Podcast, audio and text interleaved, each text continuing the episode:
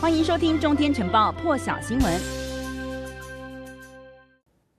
好，那么这个俄罗斯总统普丁呢，昨天是举行这个年度的记者会。那么在记者会上谈论了很多很多的议题哦，当中也包括了，他也指出说，大陆呢正逐渐的取代美国成为全球贸易的强国，在未来的三十年之内呢，大陆经济在各个方面，他认为都将超越美国。那么俄罗斯的媒体也报道说，这个普丁是强调说呢，根据所有的指标，到了二零三五年到二零五零年。大陆将会超越美国，成为世界最大的经济体。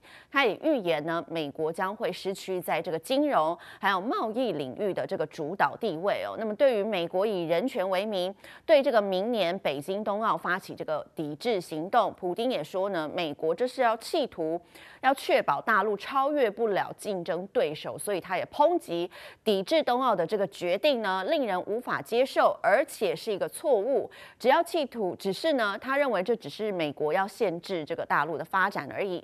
那么他强调呢，大陆是俄罗斯的头号伙伴，而且也说这个双方之间呢有高度互信的关系。那么这也有助于双方建立良好的商业关系。他在也他他也透露说，这个中俄之间呢正在这个安全领域相互合作，甚至正在携手研发高科技的武器。一起来听。И они помогают выстраиванию деловых отношений.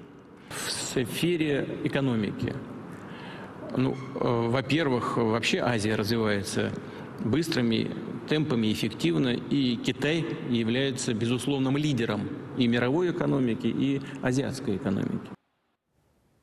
今天是圣诞节哦，那么在这个美国呢，时间是二十四号是平安夜，负责守卫北美空域安全的。北美防空司令部呢，今年又再度为全球在等待这个耶诞礼物的小朋友们来直播了这个耶诞老人的行踪。可以看到，在画面当中，耶诞老人呢是驾着雪橇哦，前方还有麋鹿。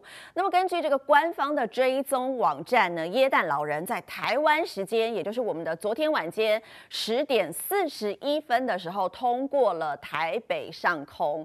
那么这个北美防空司令部呢，在他们有一个专门的官方。追踪网站哦，刚刚也可以看到有一个这个圣诞老公公呢，他带着礼物，乘着雪橇。网站上头呢，不但可以看到这个他到了哪一个城市哦，还有他的下一个目的地在哪里，预计抵达时间也有显示出来，甚至还可以得知他送出了多少件的礼物。而且这个耶诞老人呢，他送礼的速度非常快，每秒可以多达十万件。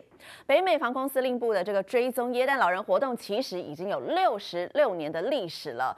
以前呢，科技没有那么发达，是用电话来报告行踪，大家可以打电话去问说，哎，现在圣诞老人到哪里了？不过现在科技越来越进步，所以呢，所有人都可以在网络上头上去找一个 track Santa，就是呃找寻耶诞老人的这个网站哦。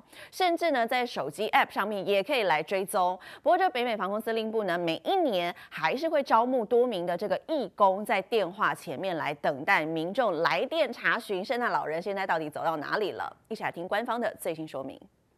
I'm sure uh, Santa is taking precautions. He uh, obviously, when he's riding the sleigh, he's got to call out those uh, commands to the reindeer. So he might have his mask off there so they can hear him. But I'm sure he's following the, you know, six feet away and, and wearing masks when he's around others and his elves, etc. Um, Our understanding is we have it on good authority. He might be immune to COVID, but uh, he's still going to take the right precautions to make sure he get those presents to the kids.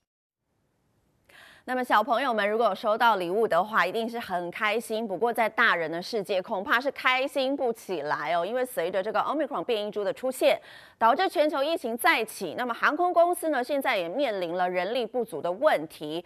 全球都在耶诞节的前一天，也就是二十四号呢，算一算，一共取消了至少两千三百个航班，当中有四分之一呢，就是属于美国国内还有国际线。根据报道呢，这个基于防疫的呃原因哦，所以航空公司的人员呢也没有办法很密集的排班，也有空服员呢在这个工作前一刻才发现自己染疫了，所以呢人力不足。截至这个美东时间二十四号下午两点半为止呢，联航已经取消了有一百八十个航班，那么达美航空也取消了有一百六十五架次，这也让很多成功搭上飞机的人呢，即使他们到了目的地，也可能必须要修改接下来的行程。另外，也有很多没有办法搭上飞机的人，则是被迫取消返乡过节的计划了，心情一定会受到影响。